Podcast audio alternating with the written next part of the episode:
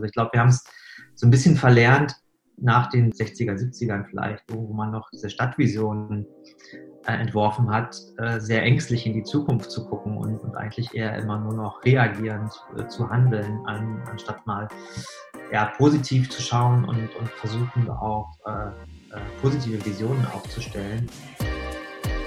So ist, glaube ich, der, der beste Weg, einfach dieses Erkenntnis zu bekommen, wie die Planung funktioniert. Also dass es einfach nicht so das nur Durchsetzen der eigenen Idee ist.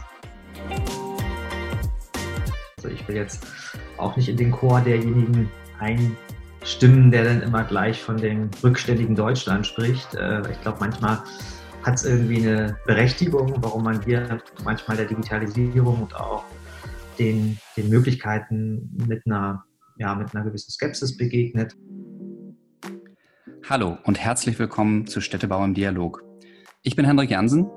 Und ich bin Ilka Mecklenbrock. Hier beschäftigen wir uns mit aktuellen Themen aus dem Bereich Stadtplanung und Städtebau und unterhalten uns eine gute halbe Stunde mit Architektinnen und Architekten, Stadtplanerinnen, Wissenschaftlern und Urbanisten. Dabei schauen wir uns in jeder Staffel einen Themenbereich besonders genau an. In der ersten Staffel wollen wir uns mit dem Thema digitale Stadt beschäftigen. Unser heutiger Gast heißt Markus Ewald und ist seit vielen Jahren Stadtplaner im Büro Urbanista aus Hamburg. In diesem Kontext hat er sich intensiv mit dem Thema Online-Beteiligung auseinandergesetzt und zahlreiche Planungen begleitet. Markus hat uns beschrieben, dass Online-Tools zur Beteiligung eigentlich gar kein besonders neues Phänomen sind, aber gerade viele Klein- und Mittelstädte erst jetzt den Zugang dazu finden. Und wir haben über die Konsequenzen der aktuellen Corona-Krise auf die Innenstädte gesprochen und was das konkret für seine Heimatstadt Bremerhaven bedeutet. Hier kommt also eine gute halbe Stunde mit Markus Ewald. Viel Spaß! Hallo Markus, schön, dass du Zeit für uns hast. Wo treffen wir dich denn gerade? In meiner Küche. Hallo. Gut, das heißt, ihr seid Corona-bedingt auch ähm, überwiegend im Homeoffice tätig. Genau, also ähm, mittlerweile sind wir wieder zum Teil im Büro. Ich habe jetzt heute verschiedene Video- und äh, digitale Telcos gehabt, deswegen habe ich mich heute nach Hause zurückgezogen und äh, mache jetzt auch von hier das Interview, weil wir ein äh, Ladenlokal haben, was eigentlich ganz schön ist, aber ein Großraumbüro ist. Und das ist dann mit diesen vermehrten Videokonferenzen dann auch nicht ganz so einfach zu organisieren, wenn alle durcheinander sprechen. Hm. Und wie sieht normalerweise dann Arbeitsalltag bei Urbanista aus? Ähm, das ist sehr unterschiedlich. Also wir machen ja so eine sehr große Spannbreite von Projekten, von, von Partizipationsprojekten, von klassischen Planungsprojekten, von Entwürfen, von Gutachten und, und dementsprechend wandelt sich auch immer so ein bisschen der Alltag, was man gerade macht. Also wir haben die Situation, dass wir meistens durchaus im Büro sitzen und äh, uns dann in Kleingruppen auch zusammensetzen, in den Projektkonstellationen, wo wir unterwegs sind. Wir haben aber auch, oder ich habe jetzt die letzten zwei Jahre auch für die GIZ, die Entwicklungshilfe in Deutschland, in Indien gearbeitet und dann ist man auch mal eine Zeit lang weg. Dann ist man in Indien und sitzt mhm. da mit seinem Laptop oder arbeitet da. Oder wenn wir in anderen Städten arbeiten, nehmen wir uns häufig auch die Zeit im, im Rahmen des Stadtchecks, so nennen wir das, äh, der Bestandsaufnahme, mal wirklich eine Woche lang in die jeweiligen Städte einzutauchen und sind dann auch zum Beispiel vor zwei Jahren mal eine Woche im Villingen, Spenning im Schwarzwald. Okay, das ist dann ein kleiner Kontrast zur Großstadt. Markus, ich habe eine Standardfrage, ähm, die ich allen Gästen immer bei der aktuellen Staffel stelle und das, äh, die heißt Deutschland und Digitalisierung. Welches Wort bzw. welches Bild kommt dir da als erstes in den Kopf?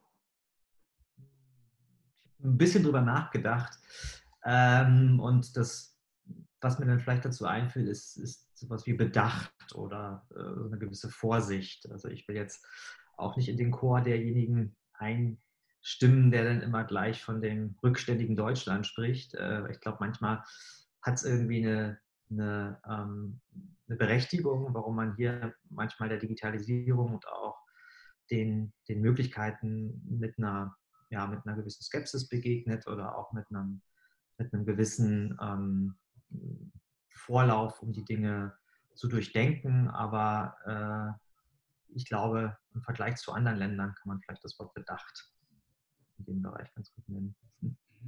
Heißt das, du teilst auch so ein bisschen diese Skepsis, die es in, in Deutschland gibt gegenüber digitalen Methoden, sage ich mal, digitalen Tools oder der Verwendung von Daten?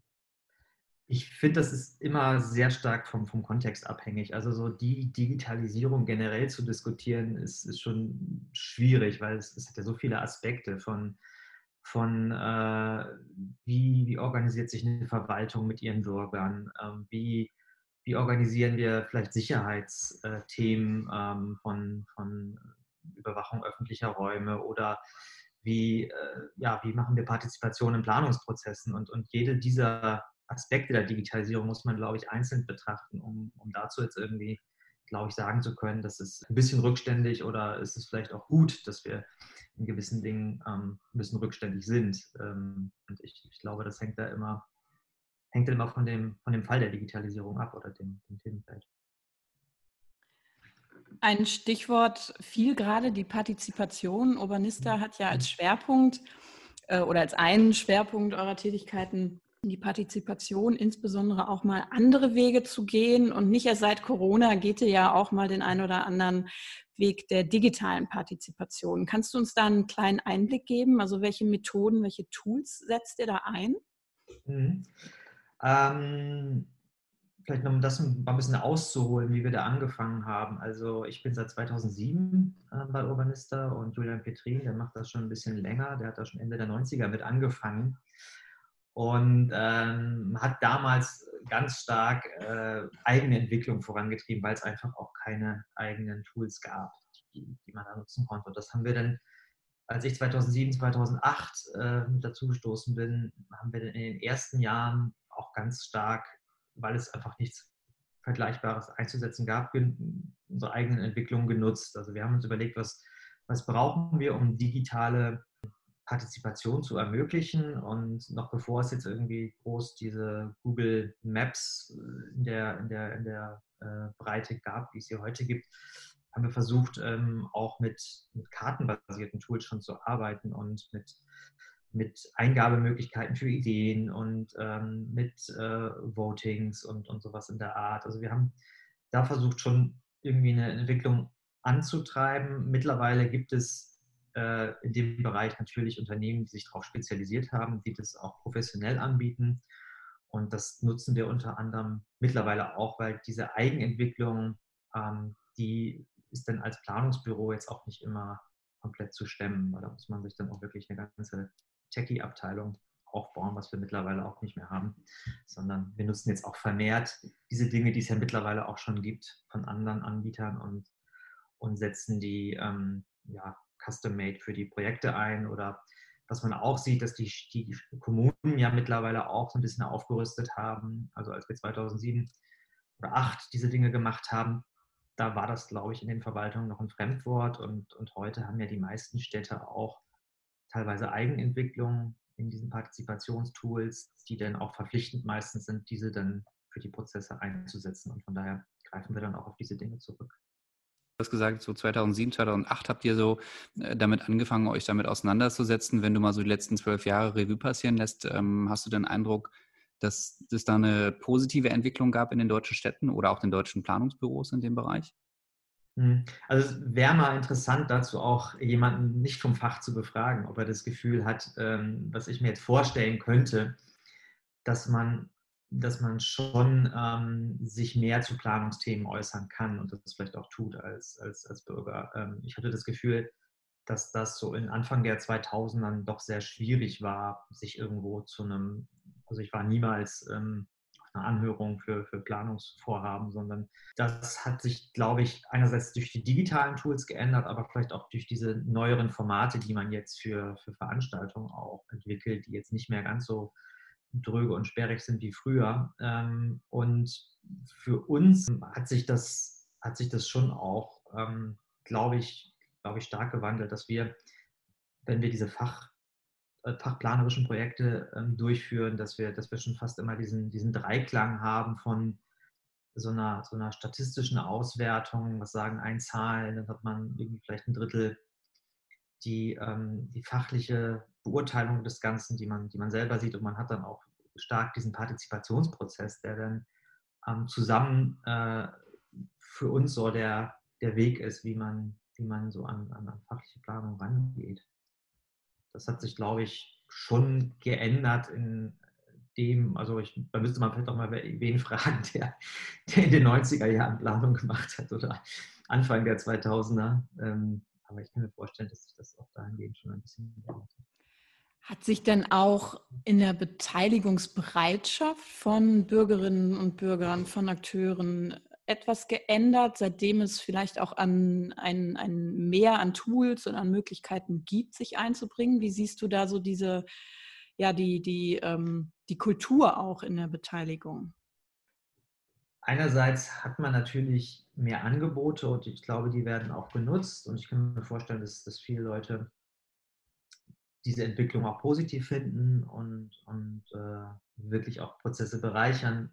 Andererseits hat man auch das, das Gegenteilige manchmal, dass man schon auch gewisse Enttäuschungen produziert, wenn, wenn man feststellt, dass das ist, glaube ich, ein Lernprozess bei vielen, die sich vielleicht auch zum ersten Mal in Planungsprozessen engagieren, dass man jetzt A, nicht unbedingt seine Meinung eins zu eins durchbringen kann und, und B, manchmal auch Rahmenbedingungen ähm, eine gewünschte Entwicklung blockieren oder verhindern. Also ich glaube, die beiden Aspekte, die, die spielen da auch noch rein und ähm, das sind, glaube ich, Dinge, die wir im Alltag auch immer so spüren.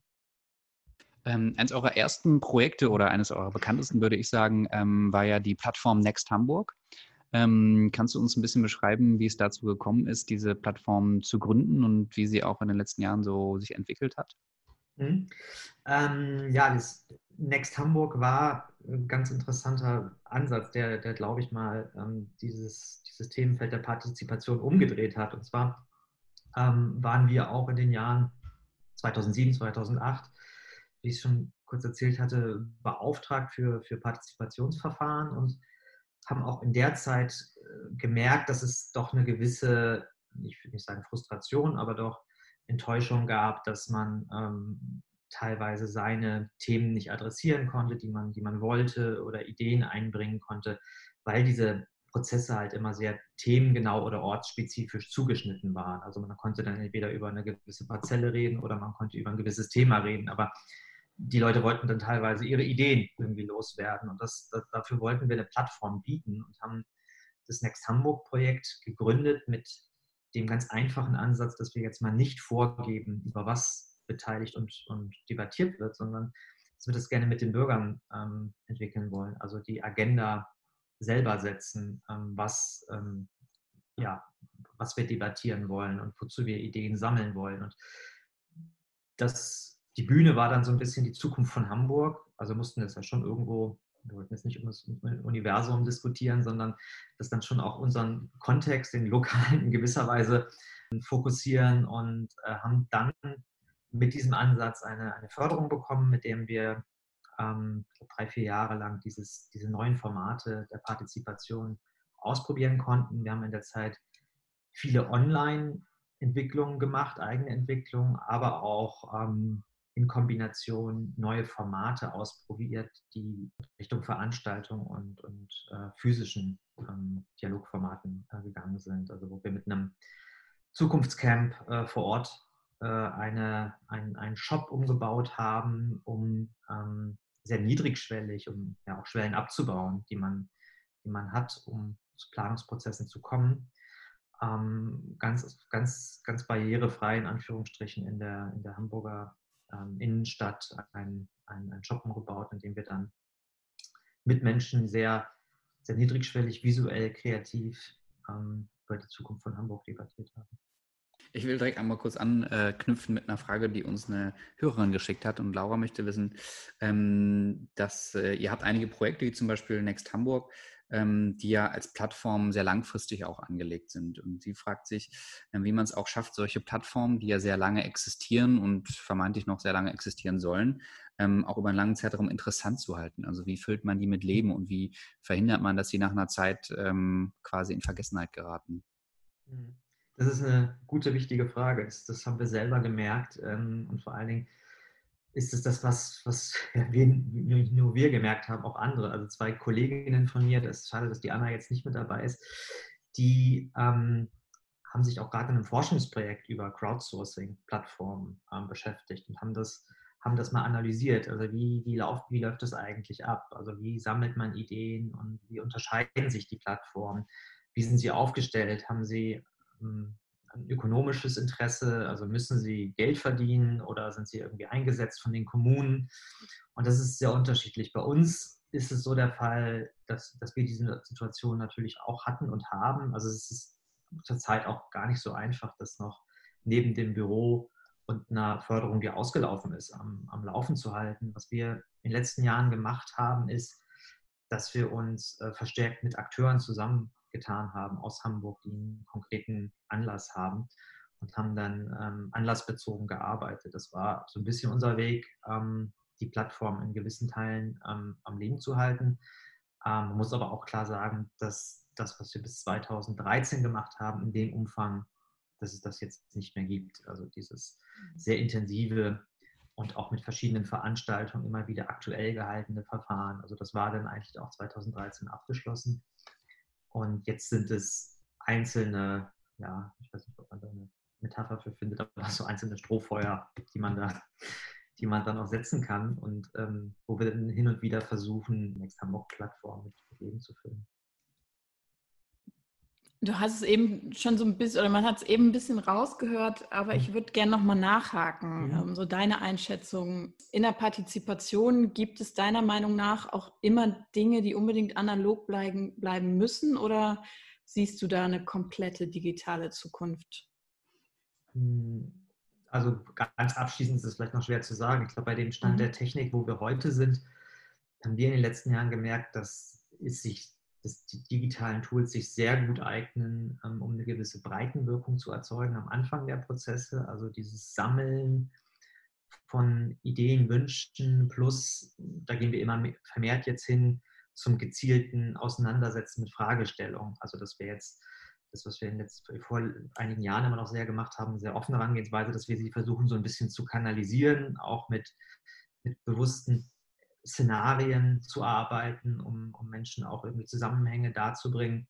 Dass ich, also in diesen, in diesen ersten Phasen eignet sich die, äh, eignen sich die äh, digitalen Tools äh, unserer Meinung nach, glaube ich, ziemlich, ziemlich gut. Danach in den weiteren Phasen der Prozesse, wo es dann ans gemeinsame Arbeiten geht oder das, das, das Austauschen von Meinungen und am Ende auch zum ja, entscheidenden Anführungsstrichen. Ähm, da wird es, glaube ich, noch schwierig, je schwieriger, also je, je, je, weiter es auf dieser Entscheidungsebene zuläuft, weil ähm, man natürlich dann auch eine gewisse ja, Authentizität von, von Menschen braucht, die dahinter steht. Und ich, ich mhm. glaube, dieses, diese Erfahrung, dass Leute, ähm, die sich auf einer Veranstaltung mal begegnen oder in, in Person begegnen, um, um Themen zu diskutieren, die nehmen was anderes mit, als wenn sie in einem Forum ihre, mhm. ihre Sicht äh, herunterschreiben. Und das, das, das haben wir halt auch schon gemerkt. deswegen sind unsere Prozesse eigentlich auch immer so angelegt, dass es eine, ein Mix dieser,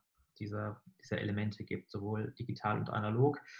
Ähm, digital eignet sich auch wunderbar, um, um Transparenz zu schaffen, was ja auch erstmal der, der, der wichtigste Baustein ist für Beteiligung. Und, und dazu äh, ist es natürlich super wichtig, dass man da äh, zugängliche, niedrigschwellige, gut aufbereitete Webseiten hat und Informationen, die, die man ja, verarbeiten kann als, als Laie auch. Und ähm, auf diesem Strang ist es sicherlich auch, sind da einfach digitale Tools hervorragend geeignet. Mhm. Gibt es denn, ähm, weil eine, eine Situation kommt mir aus vielen äh, Beteiligungsverfahren in den Kopf, die ich selber auch mitgemacht habe.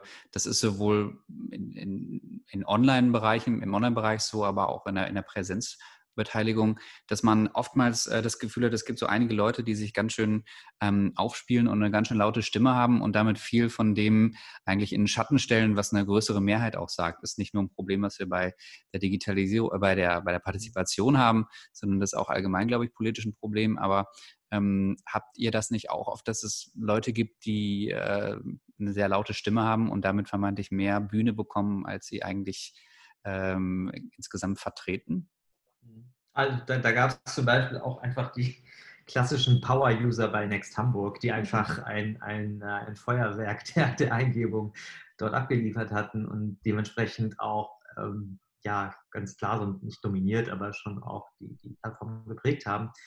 Ähm, aber das hatte ich eben auch schon so ein bisschen erwähnt. Also ich glaube, wenn man dann in diese Dialoge mit diesen Menschen kommt, dann, dann ist es entweder so, dass sie das auch wohlwollend andere Meinungen aufnehmen und ihre Meinung anpassen oder ihre Sichtweisen teilweise verändern und sich auf so eine Gruppenarbeit einlassen. Oder man hat dann auch Leute, die, die frustriert gehen. Das, das haben wir durchaus auch gehabt, dass jemand, der da äh, nicht andere überzeugen konnte von seiner Idee und keinen Millimeter von seiner Meinung abrücken wollte, der ist dann auch mal gegangen von so einer Veranstaltung. Also das, das kam auch schon mal vor. Aber wir versuchen das so ein bisschen aufzufangen, indem wir ähm, oftmals auch so diese Bühne, Bühnensituation vermeiden wollen auf, auf Veranstaltungen, dass wir gerne auch in, in kleineren Gruppen arbeiten, in themenspezifischen äh, ja, Kleingruppen oder, oder Zusammensetzungen, sodass es immer auch eine Auseinandersetzung mit anderen Mitbürgern gibt. Ähm, so ist, glaube ich, der, der beste Weg, einfach dieses, diese ja, Erkenntnis zu bekommen, wie, wie Planung funktioniert. Also dass es einfach nicht so das nur Durchsetzen der eigenen Idee ist. Aber wie kanalisiert ihr genau das in den vorgeschalteten Prozessen, die eher digital laufen? Also über mhm. Mapping oder so, wenn, wenn ich mir jetzt vorstelle, die ähm, Bürgerinnen und Bürger können über Mapping oder so irgendwie Orte einzeichnen, die äh, ja, wo ihrer Meinung nach Handlungsbedarf besteht oder, oder andere Tools, die ihr einsetzt. Ähm, wie, wie kanalisiert man da genau diese einseitigen Meinungen oder diese extremen hm. Haltungen, die dann zu einer Bewertung führen? Also das hatten wir auf zwei Weisen schon. Also einerseits haben wir ähm, manchmal auch diese, diese Notwendigkeit eines Logins zu gestalten und haben dann mhm. über IPs und andere Möglichkeiten, technische Wege, dass man jetzt irgendwie so eine Massenabstimmung verhindern kann. Derjenige kann dann immer noch seinen Router neu starten oder irgendwas, aber das hat dann schon gewisse Komplexitäten da irgendwie äh, zu manipulieren. Andererseits haben, haben, wir auch gemerkt in einigen Prozessen, wie zum Beispiel in Bremen, wo wir mal den Verkehrsentwicklungsplan begleitet haben, digital, ähm, dass sich dort eine, ja, eine quasi eigene Redaktion gebildet hat von Leuten, die äh, andere ermahnt haben, die sich mal im Wort vergriffen haben oder äh, irgendwie eine Sache anders sehen. Also da gab es so eine Art Eigendynamik, dass die Leute sich gegenseitig ähm, auch äh, ja, auf Dinge hingewiesen haben. Und das fanden wir ganz toll, weil wir dachten, wir müssten da jetzt als Moderator, wie als Schiedsrichter eingreifen und mal ein paar gelbe Karten verteilen. Und die Leute haben es dann teilweise selber gemacht. Also Bremen hat die Besonderheit, dass sie so eine gewisse Diskussionskultur haben. Das, das haben andere Städte nicht unbedingt, wo man, wo man so wirklich äh, das Debattieren gewöhnt ist, vielleicht auch als an anderen Orten. Aber da hat es sehr gut geklappt. Das fand ich auch eine sehr gute Erkenntnis, dass es online auch mal klappen kann. Also es muss, glaube ich, nicht immer nur die, die technische Keule geben, den Leuten den, den Strom abzuklemmen oder sowas. Mhm. Die aktuelle Situation äh, einer globalen Pandemie ist natürlich auch eine, eine Zeit, äh, in der das Thema Digitalisierung eine wahnsinnige Bedeutung bekommt. Ähm, ihr schreibt auf eurer, eurer Website, ähm, wie verändert die Pandemie die Städte? Und jetzt sind wir natürlich wahnsinnig gespannt, was darauf die Antwort ist. Wenn ich das jetzt wüsste. da gibt es ja auch schon so ein paar Zukunftsforscher, die da jetzt groß mit Büchern schreiben und das, das Ganze nach vorne holen. Ähm, Nee, aber ich glaube, so die, die persönliche Sicht oder unsere Sicht, die wir so diskutiert haben, ist, ähm, also es wird sicherlich, ist es gerade so ein Brandbeschleuniger für, die, für den Wandel der Innenstädte. Also das sieht man jetzt ganz stark, was gerade auch in diesen kleineren Großstädten passiert. Also ich bin selbst in Bremerhaven aufgewachsen und da drohen jetzt die eigentlich zwei größten Handelshäuser da noch wegzuziehen und dann, dann hat man schon arge Probleme. Also, ähm, das, da wird sich jetzt sehr schnell was verändern, wo, wo glaube ich, durch die letzten Monate einfach und den, dem Onlinehandel ähm, eine Bewegung in Gang gesetzt wurde, die jetzt wahrscheinlich auch nicht mehr zurückzunehmen ist.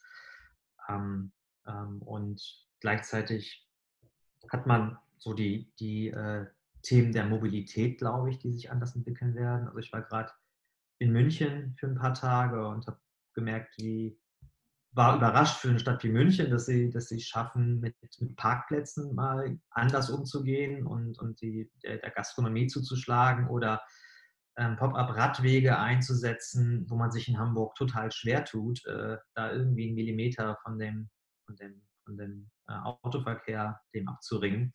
Ich glaube, auch da wird sich in Zukunft im Thema der Mobilität ähm, doch einiges ändern. Und die, die Themen der oder das Themenfeld des Arbeitens äh, sicherlich auch durch diese Homeoffice-Situation so, dass sich da, da auch strukturell was verändern wird. Also hin zu mehr Flexibilität und ähm, zu mehr Homeoffice und dahingehend, dass, dass ähm, Arbeitgeber, große Arbeitgeber vielleicht jetzt auch nicht mehr 100 Prozent der Arbeitsplätze vorhalten, sondern in so einem Rotationsprinzip vielleicht nur noch 40 oder 60 oder 20. Du hast gerade einen wichtigen Raum angesprochen, die, die Innenstädte, ähm, die sich verändern werden. Gibt es ja schon ein paar Tendenzen, nicht nur Corona äh, hat dazu wahrscheinlich beigetragen, ist ja schon ein längerer Prozess. Was ist denn so die Zukunft aus deiner Sicht der Innenstädte? Also was, was kommt nach dem Einzelhandel und den großen, großen Warenhäusern vielleicht in die Innenstadt? Ähm, ja, das ist, glaube ich, in jeder Stadt ein bisschen anders. Ähm, da ist auch gerade die, die spannende Aufgabe für die Planer jetzt ähm, in diesen in diesen Planungsprozessen, glaube ich, authentische Optionen zu entwickeln, weil das, was für die eine Stadt, glaube ich, nahe liegt, muss für die andere nicht funktionieren. Also ähm, wir haben in Offenbach auch äh, vor Corona schon ähm, ein Innenstadtkonzept gemacht. Das, da war ich jetzt persönlich nicht involviert, aber das adressiert genau das Thema der Post-Shopping-City. Also was definiert eigentlich unsere, unsere Städte? Und ähm, das kann ähm, in Teilen ähm, können das kulturelle Dinge sein, die, die vermehrt dort Platz finden. Es können, äh, kann auch mehr Wohnen sein. Es kann mehr ähm, neue Konzepte sein, die vielleicht eine neue Form des Handelns mit, mit Eventisierung verbinden. Ähm, aber das, das hängt total, glaube ich, ab, äh, wie man, in welchem Kontext man da unterwegs ist und auch in welcher Lage die Städte an sich sind. Also ich glaube, eine, eine, wohlhabende Stadt kann da vielleicht auch anders mit umgehen als eine Stadt, wo man eher auf weniger ökonomisch orientierte Angebote ähm, das reagieren muss oder an, ansiedeln muss. Aber ich glaube, ein allgemeines Rezept gibt es da nicht. dann, dann bräuchte man uns auch nicht. Das wäre ja auch schade.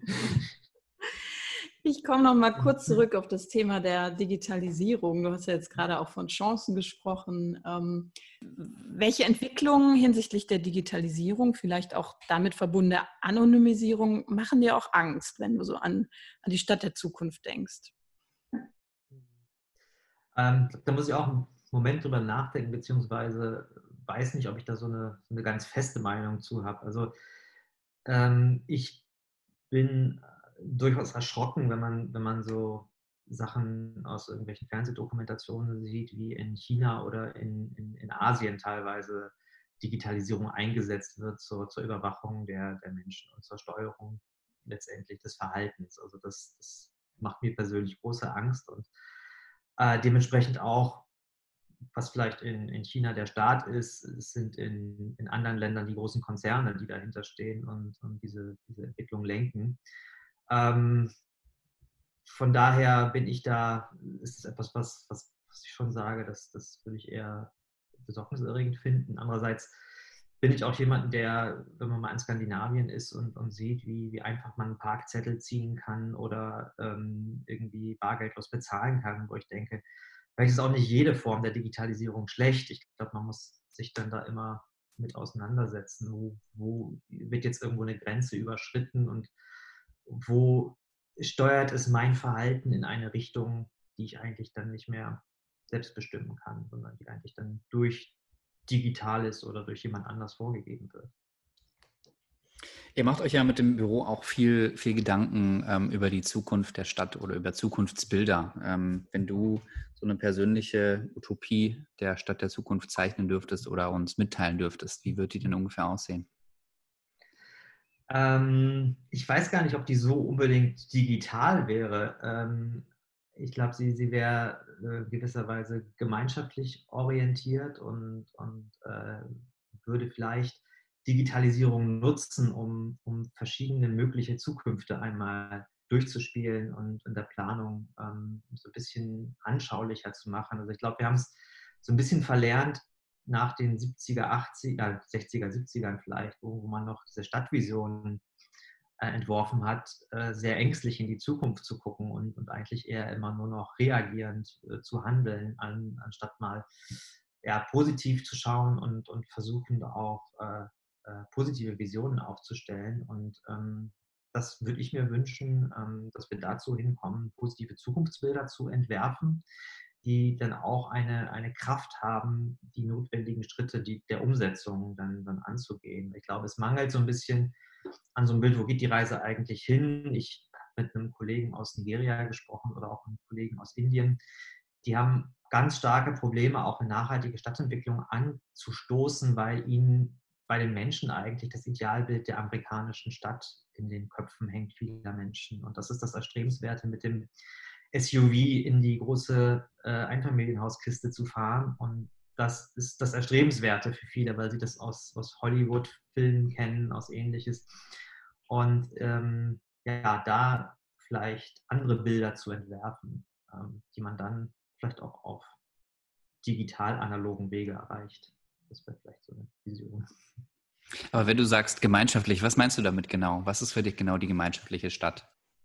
Ähm, naja, dass man, dass man schon vom öffentlichen Raum bis äh, Nutzung zusammenkommt mit, mit, den, mit den Bewohnern der Nachbarschaft. Ähm, ich glaube, das ist, ähm, ich bin selbst in einer Vorstadt aufgewachsen, äh, da, da, gab es das durchaus auch mal auf, auf privatem Grund, aber ähm, ich glaube, da ist noch ganz viel Potenzial äh, in, an gemeinschaftlichen Orten und, und Nutzungen, die wir uns vorstellen können. Wir sind zurzeit gerade auch noch in einem Wettbewerb für den Stadtrand von Frankfurt und äh, versuchen das Thema ganz stark zu platzieren. Also wie können wir in so einem suburbanen Kontext eigentlich Räume schaffen, die sich Menschen teilweise selber aneignen können, die wir nicht als Planer ähm, bis zum Ende ausdeklinieren, aber, aber Menschen dort die Möglichkeiten geben, zusammenzukommen und, und statt ihren Wünschen entsprechend dann auch anzupassen.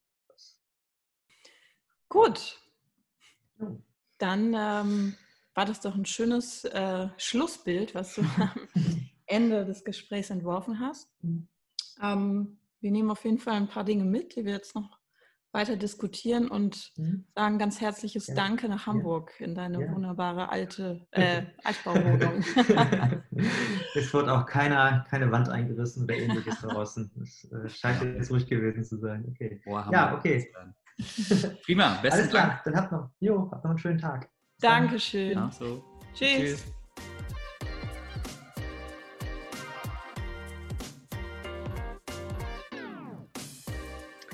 Ja, Henrik, das war unser zweiter Gast, Markus von Urbanista. Und schon wieder aus Hamburg. Und schon wieder aus Hamburg. Die sind ganz schön digital unterwegs da im Norden. Wow. Digitalisierung mit Bedacht.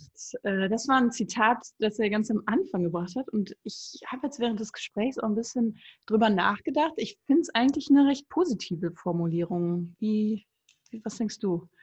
Äh, ja, auf jeden Fall. Es ist immer ja, man ist als Deutscher ja immer so ein bisschen ähm, angetriggert, sage ich mal, wenn jemand sagt Digitalisierung und wir haben direkt zusammen und sagen, boah, wir sind hinten dran und äh, schaffen gar nichts. Aber ich meine, er hat ja auch ein paar Beispiele genannt, wie ein absoluter Technikglaube, wie zum Beispiel in China, ähm, dann auch zu Situationen führen kann, die, glaube ich, von uns auch keiner mhm. haben will. Also wenn man sich anschaut, welche ähm, Überwachungsmethoden es da im öffentlichen Raum gibt und quasi so ein Bonussystem, wenn du dich gut verhältst und ein ähm, Malus-System, wenn du dich schlecht verhältst. Ähm, ich glaube nicht, dass jemand in Europa oder in Deutschland äh, Lust darauf hätte, solche digitalen Tools im Einsatz zu haben. Mhm. Genau, und sowas vergisst man immer. Ähm, dass das eben auch negative Auswirkungen haben kann. Also lieber mal einmal mehr darüber schimpfen, als dann äh, schnell zu handeln. Und die unterschiedlichen Formen der Digitalisierung sind natürlich auch wichtig. Also zu fragen, wann beeinflusst es mich und wie kann mir ein digitales Tool aber auch nutzen, wie zum Beispiel, wenn ich äh, in Stockholm Parkzettel ziehen muss. Also da nochmal stärker zu differenzieren, das fand ich nochmal einen ganz, ganz schönen Ansatz. Ja. Mhm. Ja, Markus hat, glaube ich, auch einiges an internationaler Erfahrung und ähm, konnte das immer auch ganz schön einbringen im Gespräch, fand ich. Ja. Ähm, hat er ja auch beim Thema gemacht, ähm, Stadt der Zukunft ähm, und war da aus meiner Sicht so ein bisschen, bisschen unkonkret, aber ähm, was ich ganz schön fand, ist, dass er nochmal ähm, erwähnt hat, wie unterschiedlich auch die Bilder von, von Zukunftsstädten weltweit eigentlich auch sind. Und mhm. vielleicht haben wir da manchmal einfach auch immer ein bisschen deutschen, vielleicht europäischen Blick darauf, was die ideale Stadt der Zukunft sein soll, die natürlich auch ein bisschen geprägt ist so von, von unserem Bild der europäischen Stadt, mhm. ähm, das ja bestimmte, bestimmte Werte, aber auch bestimmte Strukturen aufweist. Aber dass auch Leute aus ganz anderen Ländern ein ganz anderes Bild davon haben, wie die Stadt der Zukunft aussehen soll. Und dass wir da, mhm. glaube ich, viel daran arbeiten müssen, ähm, gemeinsamere Bilder zu entwickeln ähm, und ähm, da vielleicht auch ein bisschen als Stadtplaner gefragt sind, mhm. äh, einerseits Bilder, aber andererseits auch Prozesse zu schaffen, wie diese Stadt der Zukunft aussehen kann. Genau, und diese gemeinsamen Bilder oder auch Szenarien, in denen wir ganz gerne denken, brauchen aber auch dann natürlich gemeinsame Ziele. Also diese Zielformulierung, äh, insbesondere hinsichtlich der Stärkung nachhaltigerer Strukturen, resilienterer Räume und Städte, das ist, glaube ich, eine, eine Arbeit, die wir Stadtplanerinnen, Stadtplaner auch stark forcieren müssen. Also die Bilder zu entwerfen, aber auch die Ziele dahinter zu vermitteln und den Mehrwert zu generieren. Total, weil wir stellen ja eigentlich auch in vielen anderen Diskussionen immer fest, dass wir zwar oftmals ganz ideal typische Bilder der Stadt der Zukunft bei uns im Kopf haben, aber viele äh, andere äh, Stadt-Land-Bewohner äh, ähm, trotzdem immer ihren SUV noch toll finden und ihr Einfamilienhaus im Grünen trotzdem noch ein Ideal ist, was von allen angestrebt wird. Also Definitiv, irgendwie ja. müssen wir uns natürlich auch immer ein bisschen fragen, äh, wie kriegen wir es denn hin, dass wir unsere Idealbilder ähm, nicht den anderen überstülpen, aber dass wir ihnen zumindest die Vorteile einer nachhaltigeren Stadtentwicklung auch vermitteln können. Genau, und da ist ja die Partizipation wieder ganz, ganz wichtig oder der Dialog, mit dem man, mit dem man dann auch ähm, diese gemeinsame, gemeinsamen Ziele erarbeitet. Und ähm, da fand ich es auch gut, dass er nochmal so eine Bandbreite an Tools äh, erwähnt hat, die ja auch ganz unterschiedliche Menschen antriggern und ganz unterschiedliche äh, Personengruppen äh, reizen, doch nochmal äh, sich, sich einzubringen, obwohl ich vielleicht mein Einfamilienhaus und SUV ähm, habe, aber trotzdem kann mich die nachhaltige Stadt ja dennoch tangieren und ich kann mich einbringen. Und wenn man das dann, wenn man alle Leute abholt, das sollte, glaube ich, erstmal, wenn auch ein sehr hochgegriffenes Ziel sein, aber ähm, sollte erstmal Ziel sein äh, eines jeden ja, Planungsprozesses. Mhm. Was ich noch spannend fand, war seine, seine Beschreibungen über Next Hamburg, was ja eigentlich ein sehr ähm, Projekt ist, was sehr viel Aufmerksamkeit bekommen hat, ähm, wo man aber auch sieht, äh, es ist doch auch für, äh, für eine Stadt wie Hamburg offensichtlich schwierig, da diese Dynamik aufrechtzuerhalten. Mhm. Ähm, und ähm, sozusagen ohne eine öffentliche Förderung ganz, ganz schwierig, so eine Plattform damit Leben zu füllen. Also er hat das so als äh, teilweise auftretende Strohfeuer nochmal beschrieben, die da immer wieder auftreten. Aber ähm, mit Auslaufen der Förderung dann eben auch schwierig, so ein Projekt mhm. oder so mhm. eine Plattform dann auch am Leben zu halten. Ähm, ja, vielleicht ist das aber auch irgendwie so ein Teil, den Stadtplanung auch machen muss. Klar, es verschieben sich ja Interessen, es verschieben sich Handlungsschwerpunkte, es verschieben sich Schwerpunkte der Förderung, äh, politische Zielsetzungen und dann ist natürlich so ein langfristiges Projekt, läuft dann natürlich Gefahr, äh, auch mal in Vergessenheit zu geraten. Ja. Mhm. Also wäre die Überlegung, ob man da nochmal ähm, vielleicht gerade um solche Experimente vielleicht stärker auch zu fördern und zu forcieren, ähm, nochmal auch über andere Möglichkeiten der Finanzierung nachdenken sollte. Ähm, weil ich glaube, das schreckt auch viele Städte, Kommunen ab, solche Experimente zu wagen, weil sie vielleicht schnell dann auch oder wenn sie auch mal scheitern, was sie ja durchaus dürfen, dann ähm, schnell als ähm, ja nicht machbar oder nicht umsetzbar oder so als gescheitert abgestempelt werden und vielleicht mhm. deswegen von vornherein gar nicht gegangen werden. Und das ist natürlich schade. Mhm. Apropos Scheitern, äh, das Thema Innenstädte hat äh, Markus auch angesprochen. Äh, ein paar davon ähm, sind, glaube ich, schon seit vielen Jahren oder Jahrzehnten sogar auf dem Weg, da auch ein bisschen zu scheitern. Ähm, ich glaube, das war nochmal ein wichtiger Punkt anzusprechen, dass das durch Corona nochmal sehr viel stärker in den Fokus jetzt gerückt ist. Einerseits, weil eben die ähm, Frequenz von Fußgängern in den Innenstädten natürlich deutlich abgenommen hat.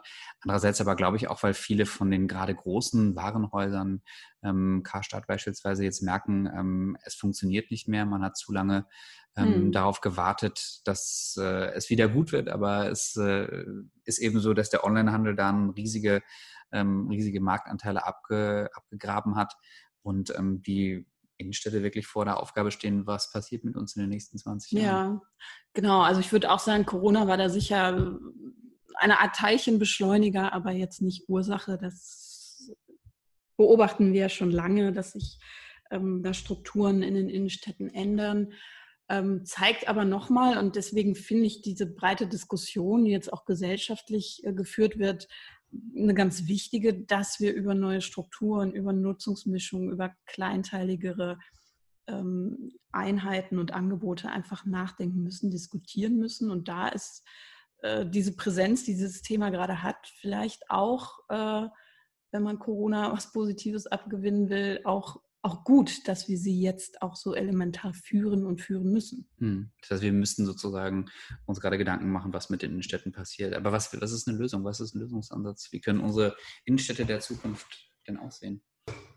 Ich glaube ja, dass das Thema Wohnen ganz, ganz wichtiges wird, was in den Innenstädten eine neue Bedeutung bekommen wird. Gerade so in den kleinen ähm, Innenstädten, Fußgängerzonen ähm, war ja das Thema Wohnen bisher nicht so präsent, ähm, vielleicht in, in manchen Bereichen. Ähm, aber ich glaube, dass viele von den ähm, Orten dort stärker mit Wohnen genutzt werden müssen, weil es dafür tatsächlich auch einen Bedarf mhm. gibt in mhm. vielen von diesen Städten. Ähm, aber man hat auch weiterhin da das Problem, dass natürlich viele eher, eher ihr Haus äh, draußen im Grünen sehen und nicht in der mhm. Innenstadt. Und natürlich ist die Sache auch, du kannst nicht jedes Ladenlokal mit einem Coworking Space bespielen oder äh, irgendwo dir einen Café vorstellen, mhm. wo es mhm. aber letztlich nicht funktioniert. Von daher, ich glaube, es gibt ein paar Ansätze, die ich immer wieder sehe, aber so diese Gesamtlösung, was die wirkliche Vision mhm. der Innenstadt ist, das ist, glaube ich, tatsächlich, wie Markus sagt, sehr individuell.